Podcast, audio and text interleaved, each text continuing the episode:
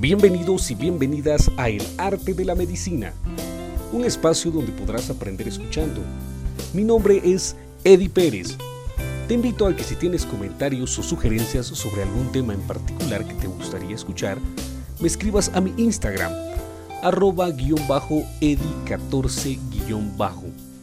Así que prepárate para descansar de leer, pero continuar aprendiendo. como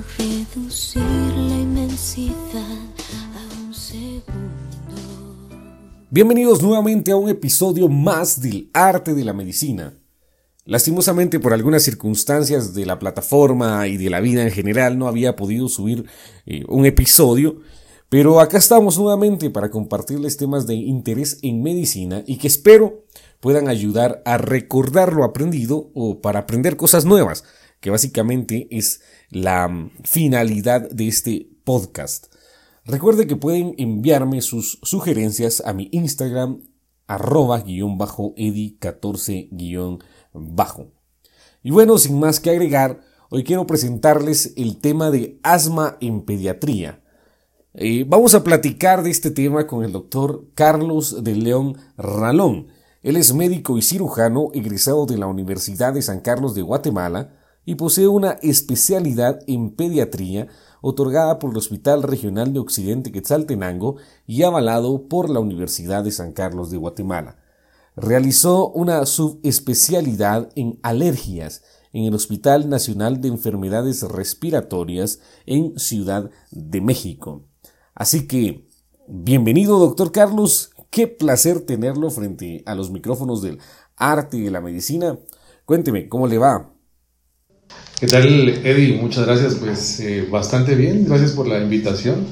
También me siento honrado de estar acá con ustedes compartiendo eh, del, del, arte de la medicina, ¿verdad? Porque son temas interesantes y el asma es uno de esos temas que realmente todos debemos de conocer.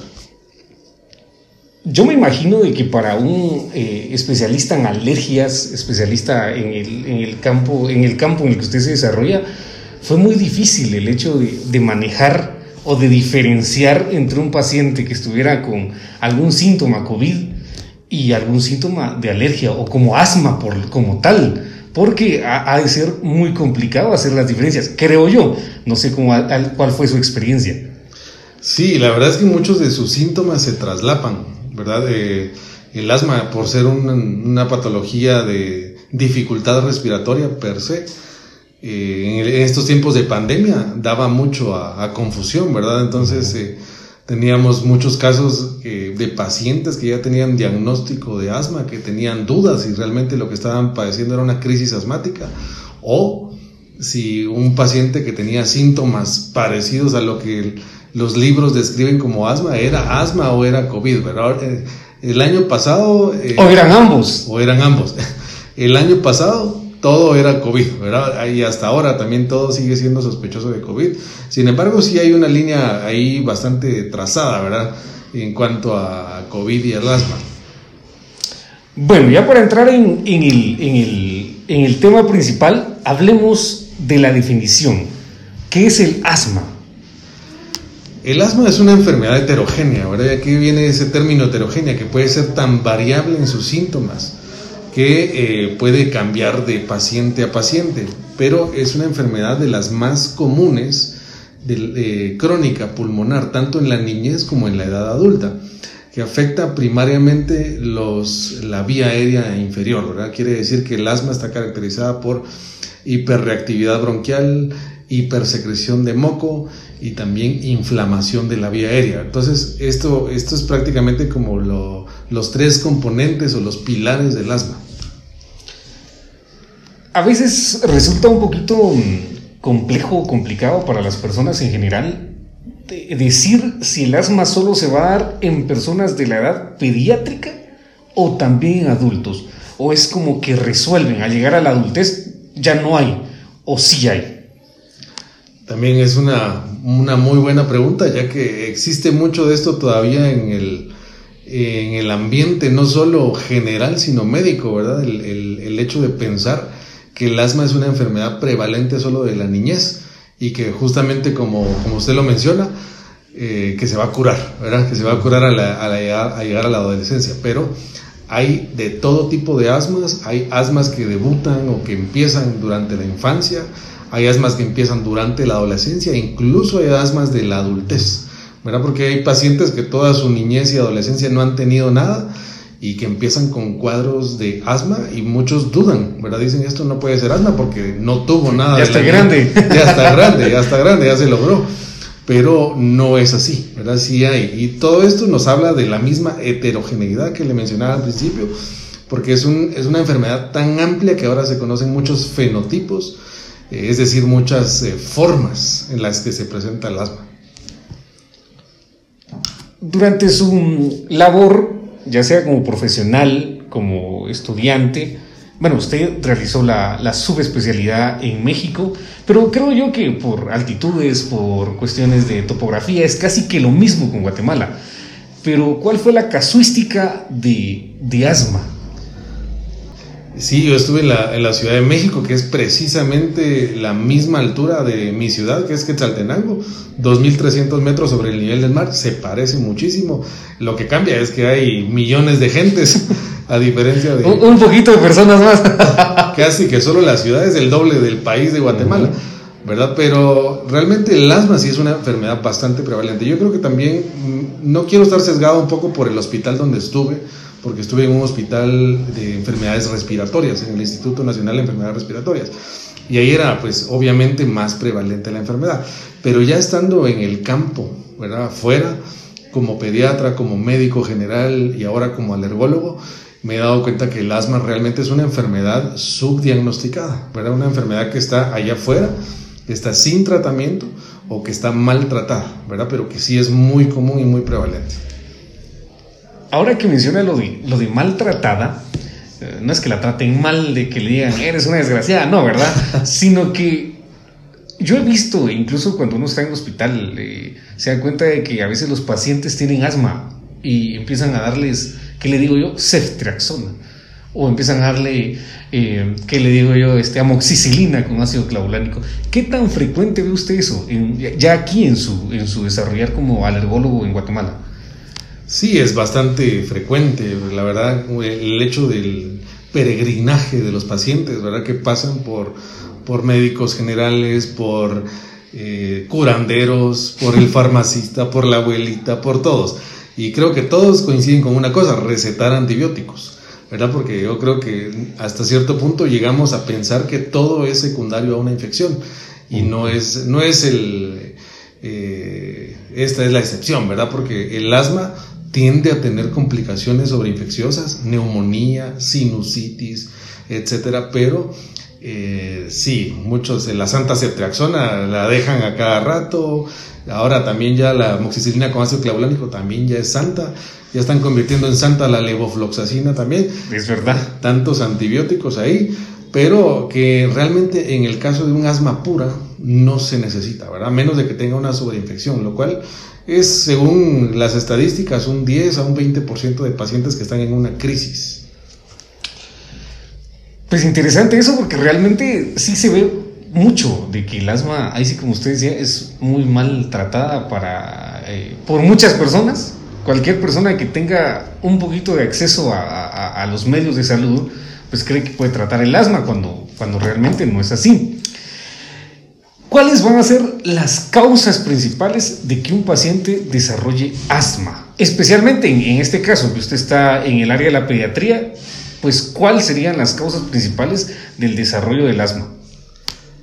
Bueno, el asma, al, ser una enfermedad tan variable, tiene multicausalidad, ¿verdad? Una de las principales es, es el factor genético, ¿verdad? El hecho de tener padres, a uno o a dos padres con enfermedades alérgicas, no necesariamente asma, pero pueden tener rinitis alérgica, dermatitis atópica, urticaria, alguna otra enfermedad o alergia a alimentos, por ejemplo, y tener un hijo, ¿verdad? El hecho de combinarse una mamá alérgica con un papá alérgico es la peor mm. combinación del mundo.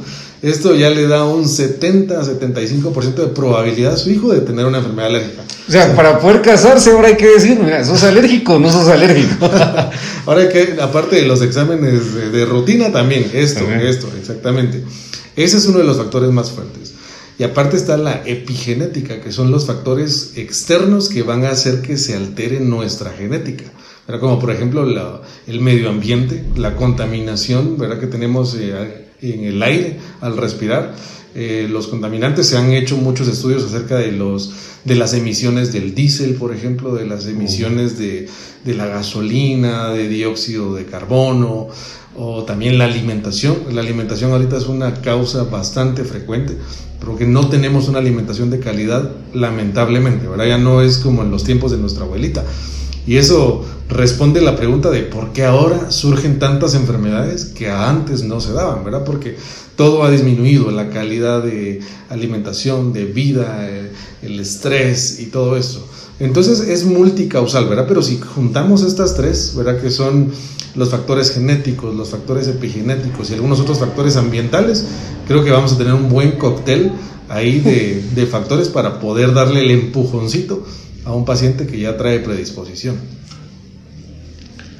Ahora la, la pregunta es, ¿cómo voy a saber que es asma? ¿En qué momento yo voy a decir si este paciente viene con asma o es otra cosa? ¿Cómo voy a diferenciar el asma de otras eh, patologías? Bueno, para poder llegar al diagnóstico de asma debemos pasar por bastantes eh, varios pasos, ¿verdad? Pero lo principal como en la medicina y así como el título del podcast, el arte de la medicina es la clínica, ¿verdad? Entonces, una, una buena interrogación, un buen interrogatorio, un buen examen clínico físico nos va a dar un 70-75% del diagnóstico, hasta más incluso, ¿verdad? Y eh, en algunos casos nos tenemos que apoyar de estudios complementarios como por ejemplo la espirometría, ¿verdad? Que es el estudio gold estándar para poder diagnosticar asma en el cual podemos observar si hay obstrucción bronquial, si esta obstrucción bronquial es responsiva o no a los broncodilatadores. Hay estudios a veces necesarios como por ejemplo los retos con metacolina, que son aquellos en los cuales eh, inducimos al paciente a tener broncoespasmo, ¿verdad? De cierta forma y de si responde o no. Entonces, pero yo creo que para, para no complicarnos la vida, si tenemos un paciente que tiene historia crónica de dificultad respiratoria, de tos, de incluso problemas al, al hacer ejercicio como sibilancias, eh, dolor de pecho, presión de pecho, entonces vamos a tener un cuadro muy, muy compatible con, con asma. Pero ¿existe algunos signos o síntomas patognomónicos de asma? No hay nada patognomónico, ¿verdad? Porque eso es lo que lo hace complicado, realmente, y eso es lo que lo hace parecido a tantas cosas, ¿verdad? O sea, ¿qué paciente no tiene tos? A un paciente con reflujo puede tener tos, y es uno de los diagnósticos diferenciales del asma, ¿verdad? El reflujo. Un paciente con una enfermedad viral tiene tos si nos encontramos con un paciente que tiene una infección por Bordetella pertussis, va a tener tos por, por 100 días y vamos a pensar que tiene asma, ¿verdad? Pero, pero bueno, no solo es la tos, está la disnea o dificultad para respirar, la opresión torácica, las sibilancias, eh, la asociación con el ejercicio, la asociación con, el, con la actividad física, lo cual nos puede llamar. Entonces no hay patognomonia, pero sí hay una serie de como de cuadros en los cuales ya nos pueden ir dirigiendo, ¿verdad? Y si a esto le agregamos que en la historia clínica investigáramos y los padres eran alérgicos o en el paciente hay antecedentes alérgicos, entonces podemos estar eh, ya cumpliendo los criterios para poder decir que el paciente tiene un asma alérgica, porque también cabe mencionar que hay asmas no alérgicas. Justamente a eso quería llegar, si existía algún tipo de clasificación o diferencias de tipos de asma o algo así? Sí, sí, bueno, ahora cada vez está un poco más complicado en los estudios que se han hecho y los esfuerzos que se hacen a nivel mundial, como por ejemplo con el, famoso GINA, ¿verdad? que es la iniciativa global para el manejo del asma. En estos ya se han encontrado varios fenotipos, pero el fenotipo alérgico sigue siendo el más frecuente. Más o menos 70-80% de las asmas van a ser alérgicas. El resto de las asmas todavía están en estudio, todavía están por eh, identificar exactamente qué es lo que las causa. Se han identificado muchos factores genéticos aquí, factores que predisponen a tener eosinofilia, acumulación de ciertos tipos de inflamación está el fenotipo de obesidad también, o sea, las asmas que se asocian mucho a, pacientes obesos. Está el fenotipo con, con, alergia a medicamentos, por ejemplo, sobre todo alergia a aspirina. Eh, es, es, muy frecuente y el fenotipo femenino, ¿verdad? Que también hemos encontrado pacientes femeninas adultas con asma eh, que no se les encuentra otro por donde, solo, solo ser mujeres. Solo por ser mujer. Fue, fue el hecho de, de poder eh, desarrollar esto, ¿verdad? Entonces, cada vez hay más fenotipos de asma. Muy bien. Entonces, ¿cómo voy a encontrar clínicamente, eh, en el hospital, en mi clínica, cómo voy a encontrar al paciente con asma? ¿Cómo va a llegar ese paciente a, a nuestras manos? Bueno, generalmente estos pacientes consultan, digamos, en el contexto de niños, consultan porque la mamá refiere una tos crónica. Eso es lo más clásico, la tos crónica. Siempre y cuando se haya descartado de reflujo gastroesofágico o de algunas otras eh, manifestaciones que también son frecuentes, el reflujo compite mano a mano con, con el asma, ¿verdad? Porque es bastante frecuente. Tenemos muy malos hábitos alimenticios. Eh, en el contexto de los niños, eh, la tos crónica creo que es lo que va a hacer llegar a los pacientes. Creo que no es tan difícil en la edad pediátrica. En la edad adulta creo que es donde está el problema de cómo encontrar estos pacientes. ¿Verdad? Porque en la edad adulta muchos pacientes se la pasan aguantándose la tos, ¿verdad? Y a veces puede ser algo tan leve, ¿verdad? Que es que tengo tos todos los días, pero no hay otra cosa. O sea, no es que le falte el aire, no se va a morir, ¿verdad? Pero realmente está habiendo una inflamación crónica y progresiva que probablemente más adelante pueda cumplir o pueda tener alguna complicación asmática, ¿verdad? Que pueda requerir tratamientos más avanzados y de eso estamos hablando incluso hasta de cirugías. Actualmente existen cirugías para el asma como la termoplastía bronquial, en la cual se queman prácticamente, se cauterizan los bronquios con tal de tenerlos abiertos, ¿verdad? Porque ya no hay nada, ya no hay nada más que se pueda hacer. Es una complicación. La fibrosis también es una de las, de las complicaciones en las cuales el paciente también ya requiere oxígeno suplementario, ¿verdad? Pero en la edad adulta creo que sí hay que escarbar un poquito más, buscar, hacer conciencia, ¿verdad? Eh, también sospecharlo ante la más mínima duda. Me ha tocado ver casos de asma eh, anecdóticos, por así decirlo, ¿verdad? Que realmente no fue el motivo de consulta sino que fue otra cosa. y a veces son cosas más eh, superficiales como estéticas, por ejemplo. Me consultaron una vez por unas manchas en la piel, ¿verdad? Que les preocupaba más eso y realmente el paciente pues tenía también asma, ¿verdad? Entonces se empezó el tratamiento, costó un poquito porque por lo mismo que no le daban importancia antes, pues no le dieron importancia después. Entonces sí, hay mucho, hay mucho, hay que, mucha tela que cortar. Sí, eso es, eso es bien, bien, creo que sucede mucho el hecho de que van por una cosa y terminan con otra, ¿verdad? Entonces como que la gente no le pone mucha atención cuando realmente sí debería ponerle atención. Pero bueno, ¿qué cosas o qué, bueno, sí qué cosas se podría decir van a provocar que haya una exacerbación de, de asma? Bueno, esa, esa, es una muy buena pregunta. las, exacerbaciones, perdón, las exacerbaciones de asma pueden darse por cualquier irritante en la vía aérea, ¿verdad? Entonces tenemos desde las más básicas, como por ejemplo enfermedades virales, hasta otras cosas un poquito más raras, ¿verdad? Como algunos humos especiales, vapores en el área de trabajo, eh, humo de cigarrillo, humo de combustión de leña, de algunos motores, etcétera, contaminantes también, eh, momentos, eh, digamos en la Ciudad de México me tocaba atender a mí a veces algunos pacientes que tenían crisis asmáticas únicamente por la contaminación ambiental.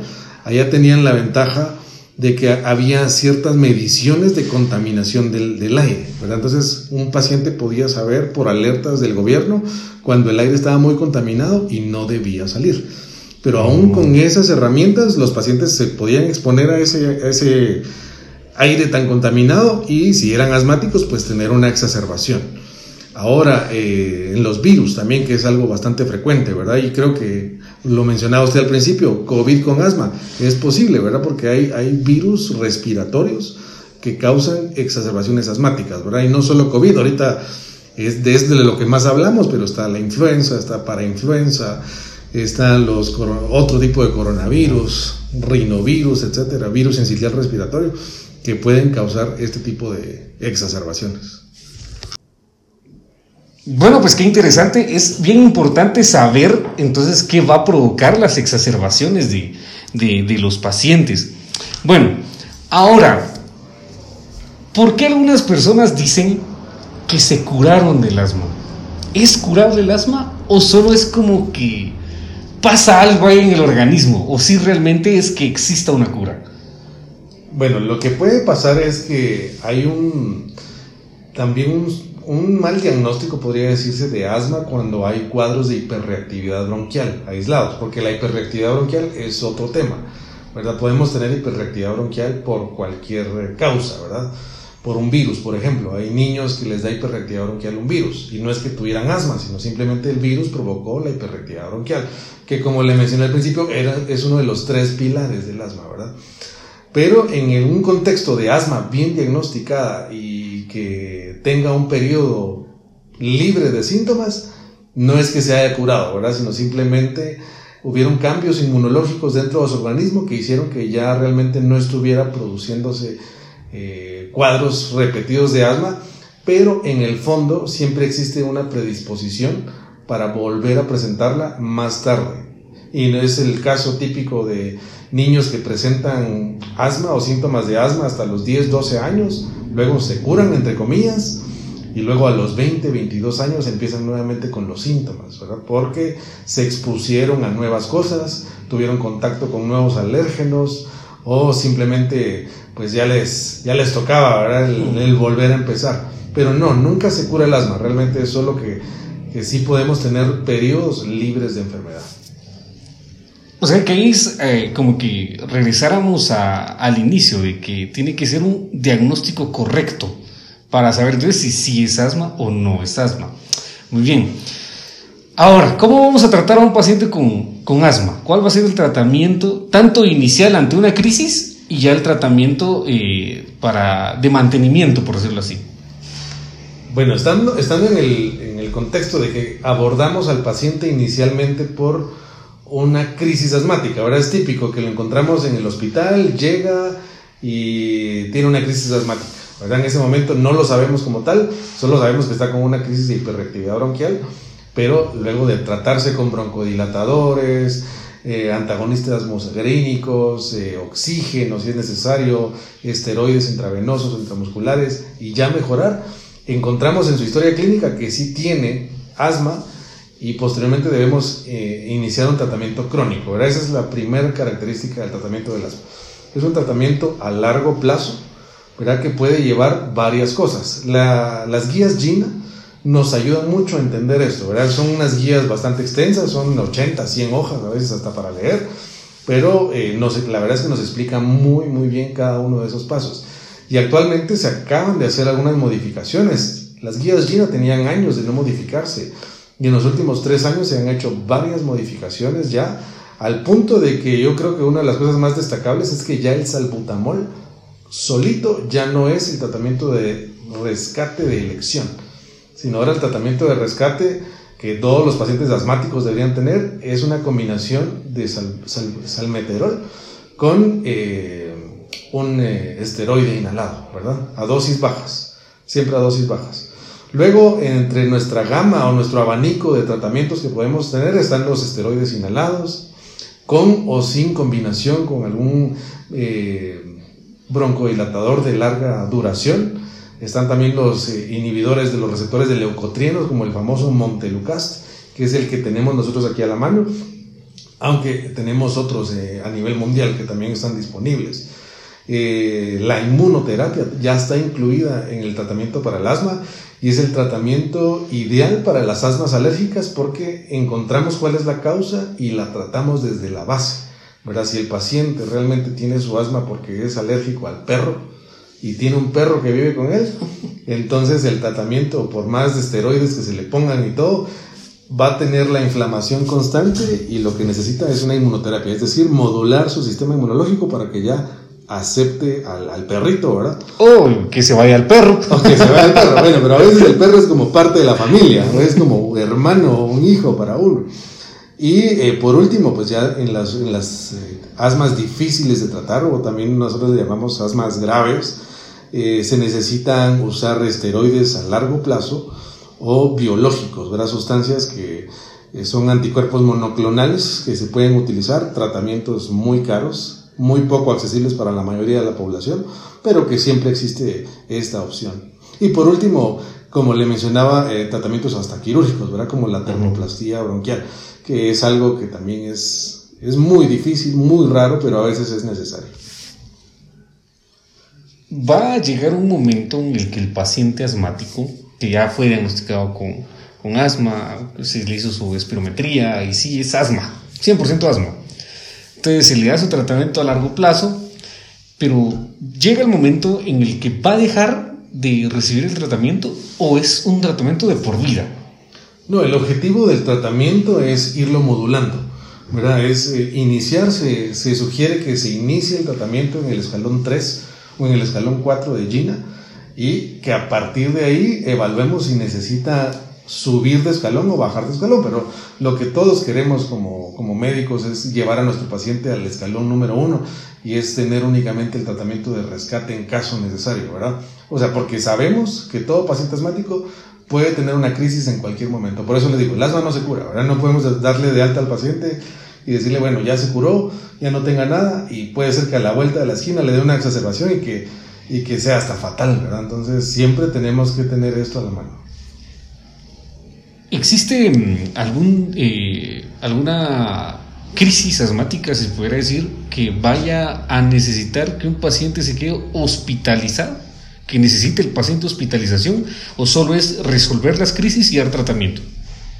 No, sí hay muchas crisis que, que, requieren hospitalización y para eso hay criterios, como por ejemplo la desaturación menor de 89, 88%, ¿verdad? Que no resuelven con las primeras nebulizaciones, a pesar de que se ha atacado eh, con broncodilatadores, a pesar de que se han usado tratamientos alternos, como por ejemplo el sulfato de magnesio, que también está indicado para, para esto, el sulfato de magnesio que es también maravilloso para todo. Eh, la estrella. la estrella debe, debe estar presente en todo hospital.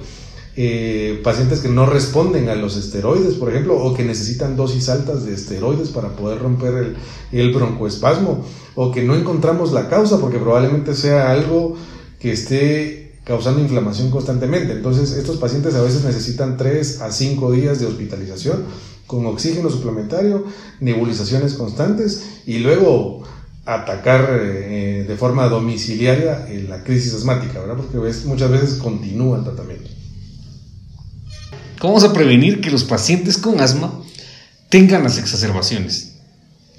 Bueno, el tema de la prevención yo creo que es muy importante la educación, ¿verdad? Porque si educamos bien a nuestros pacientes y ellos saben qué tienen y cómo funciona, entonces eh, va a ser más fácil, ¿verdad? Esto es un poco difícil en el contexto a veces de nuestros pacientes que no comprenden o que tienen un nivel educativo un poco menor porque es muy difícil explicarles esto, es muy difícil, ¿verdad? Pero siempre apoyándose de la familia también, porque si tenemos un paciente asmático de 70 años, probablemente que no nos escuche o que ya no entienda, la familia tiene que estar ahí también presente, ¿verdad? Pero eh, aprendiendo a reconocer estos eh, eh, desencadenantes, ¿verdad? Entonces, los cuales ya algunos ya lo sabemos, humo de cigarrillo, humo de combustión, algunas infecciones virales, protegiéndose, todo paciente asmático se le indica que esté vacunado contra el neumococo contra la influenza, ¿verdad? Entonces todo paciente asmático debe tener al día su esquema de vacunación contra estos dos eh,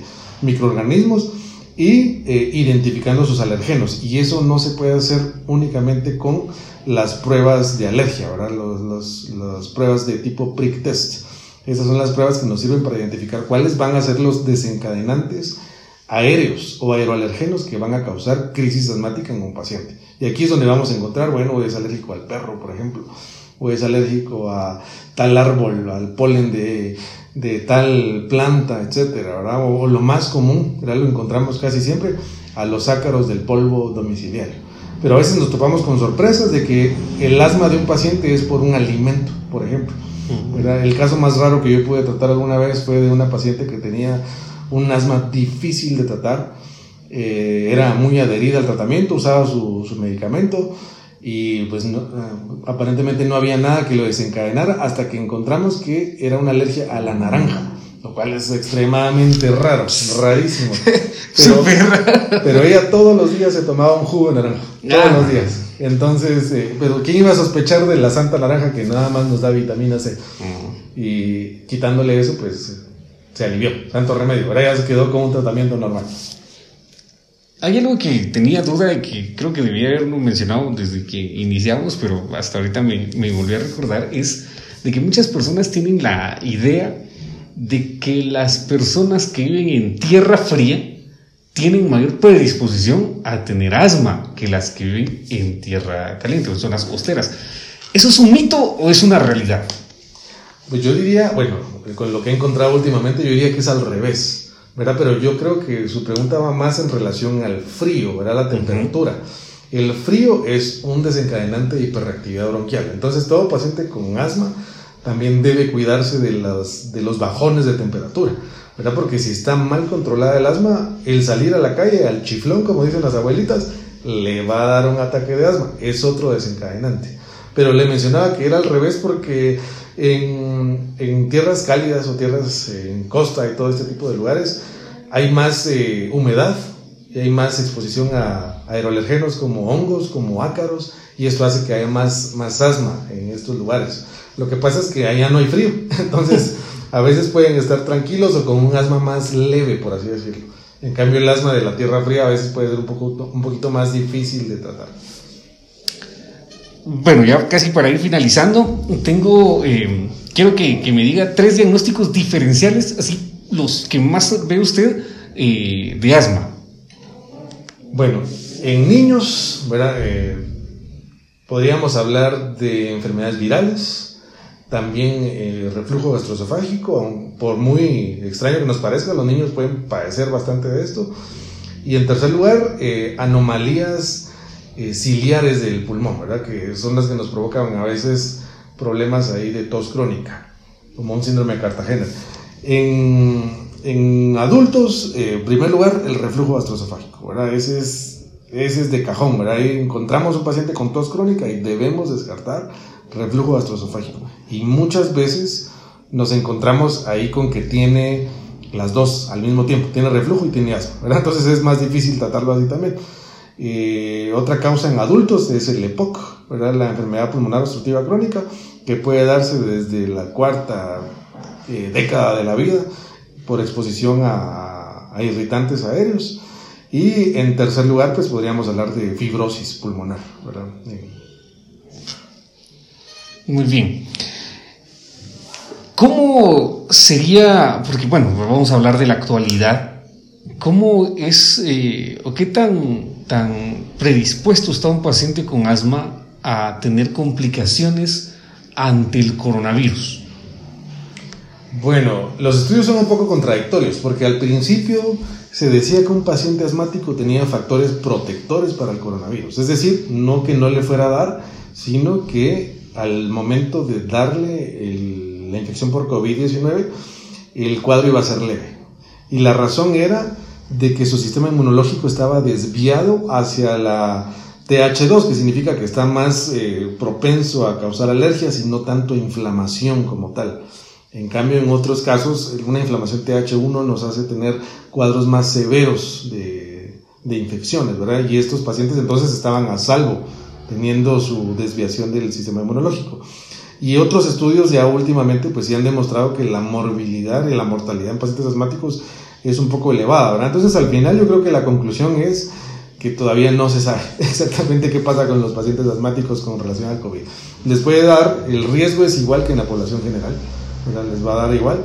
Y yo creo que el desenlace va a ser dependiendo del control de su asma. ¿verdad? Entonces a todo paciente asmático yo le recomiendo tener bien controlada su asma, porque lo que sí es cierto es que una infección viral puede dar una hiperactividad bronquial o una crisis asmática severa.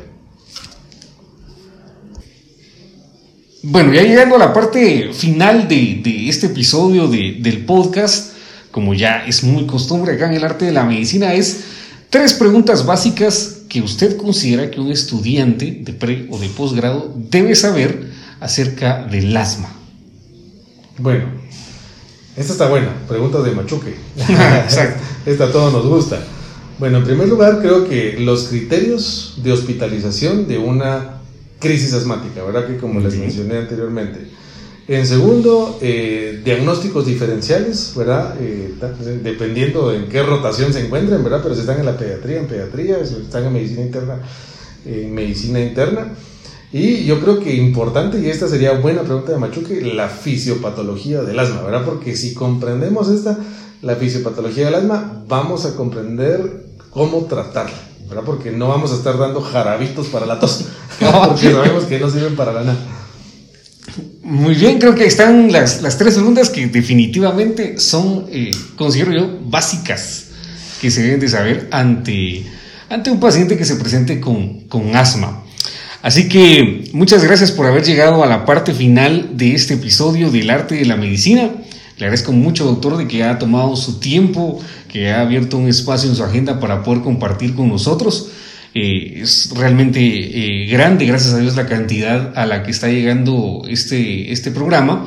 Y la idea es esa, ¿no? De que la, la educación pues se expanda y que de repente en un momento en el que estamos comiendo ya nos cansamos de estar estudiando, de estar leyendo, pues podamos escucharlo y pues que mejor que sea a través de médicos especialistas en, en, el área de, de, la medicina, en este caso de las alergias, ¿verdad?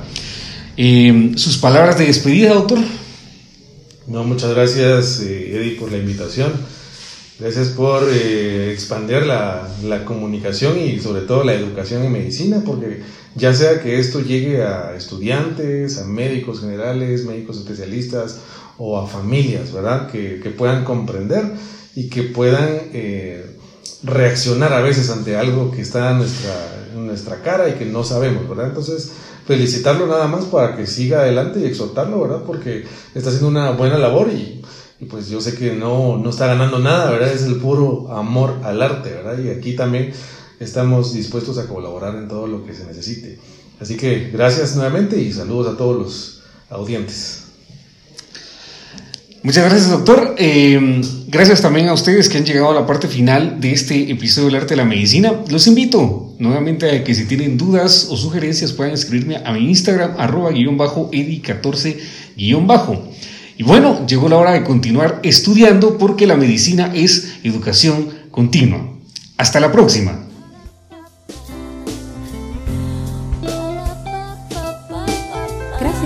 Haber escuchado este episodio del Arte de la Medicina. Te invitamos a que nos sigas y puedas compartirlo para que esta comunidad crezca cada día más. Envía tus sugerencias al Instagram arroba guion bajo, edi14 guion bajo. Nos escuchamos en el próximo episodio.